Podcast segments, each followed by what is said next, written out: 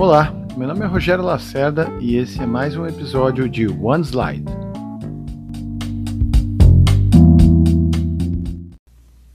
No episódio de hoje a gente vai falar, na verdade, de dois componentes de negócio que se interligam, que são os custos e as receitas. Eu percebo é, empreendedores, principalmente em early stages, né, em estágios iniciais, uma preocupação exacerbada ou até uma ansiedade, por que não dizer uma ganância muitas vezes, de ele nem sabe ao certo qual que é a empresa dele e ele já pretende saber quanto ele vai cobrar. Bem, isso aí é um grande perigo. É um grande perigo. Eu costumo falar que a mortandade das startups ela se dá muito pelo pensamento e monetização precoce. Ou seja, ele já ele nem identificou a proposição de valor, não obteve dados se aquele segmento-alvo quer conversar com ele, se quer realmente ser o early adopter daquela solução, ele não sabe como ele vai alcançar, qual abordagem, como ele vai propor valor, como é que ele vai resolver a dor, mas ele já quer saber se ele vai vender a 100 reais, a 200 reais e quantos, eh, quantos unidades de produto e serviço ele tem que fazer para alcançar uma meta, para atingir o famoso break-even point, né, que é o ponto de equilíbrio. Eu acho que isso é um caminho muito rápido para o fracasso. Tá? Eu costumo dizer, as questões financeiras da tua startup, ela vai advir de uma maneira natural a partir do momento que você tem uma base de usuários, ou seja, que você identificou uma dor de um usuário potencial, você sabe como abordá-lo, canais, você sabe como manter esse, relacionamento, que é um dos componentes, e você sabe o que você tem que fazer, que é proposta de valor, recursos críticos, processos críticos e parcerias.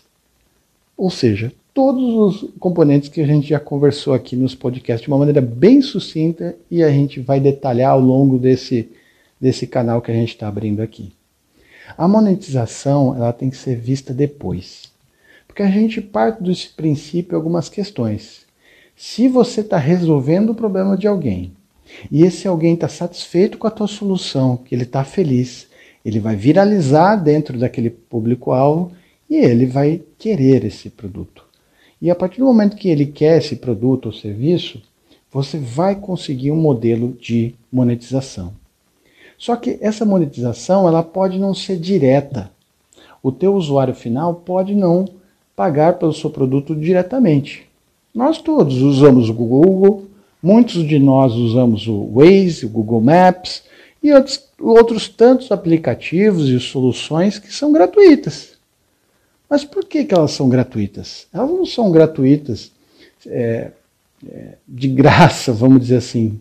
Não, você paga, você paga pelo teu dado, você paga pelas informações que você cede e essas, esses aplicativos usam essa coleta de dados para vender isso para um outro público. Né?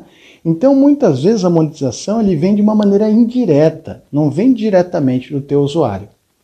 Então não queira. A dica inicial, a gente vai pormenorizar isso em outros podcasts, para não ficar tão longo isso, é todo, sempre que você falar de monetização, a pergunta é: você já passou por todos os modelos de todos os componentes de modelo de negócio e você já tem certeza a gente nunca tem, mas você já tem evidências que é esse teu público-alvo. Evidências. Você já conversou com o teu público-alvo, ele quer saber do teu produto? Você já sabe a tua proposta de valor? Você já sabe como alcançar esse segmento de uma maneira massiva e recorrente? Você já sabe como manter esse relacionamento ativo? Você já sabe quais são os processos e recursos críticos que você vai ter que ter para perdurar durante, durante amplos horizontes de tempo? E você identificou já quais competências e processos que você tem ou aqueles que você vai precisar de parcerias para complementar? Bem, se alguma dessas respostas anteriores for não, ainda não tem evidências, não está no momento de você pensar em monetização. Tá? O mais importante agora é conquiste o seu cliente. Isso não significa que você tenha que fazer, entregar os teus primeiros produtos de uma maneira gratuita. Não é disso que eu estou falando. Mas a contrapartida pode ser econômica. Então, a, a, contrapartida financeira é dinheiro, entrou no teu caixa. Mas isso não vai fazer uma grande diferença para uma startup, porque a tua operação vai ser muito mais cara. Agora, a contrapartida pode ser econômica. Você pode entrar em, em, volume de dados, em número de usuários, ou você pode entrar, se você fizer um modelo de negócio business to business, né, para empresa, você pode entrar numa empresa importante, que ela vai ser um grande abre-alas. Então, necessariamente não é o quanto entra no teu caixa. Então não faça de graça. Mas pense em contrapartidas econômicas que o teu usuário ou que o teu cliente possa dar de contrapartida. Ela pode dar algumas contrapartidas econômicas ela pode te recomendar para terceiros, ela pode colocar é, nas, nas, mídias sociais como um grande parceiro e te impulsionar para outros mercados. Ela pode validar o teu produto ou serviço, né, que é muito normal as primeiras versões estarem muito, muito é, é, limitadas, então ela pode dar uma robustez necessária através do uso de um piloto. Então repare, pense em formas de você, primeiro, tem uma proposta de valor, um segmento de mercado e azeite todos esses componentes. Ao longo de outros podcasts, de outros episódios, eu vou explicar como a gente vai azeitar todo esse modelo numa, num modelo de negócio consistente e promissor.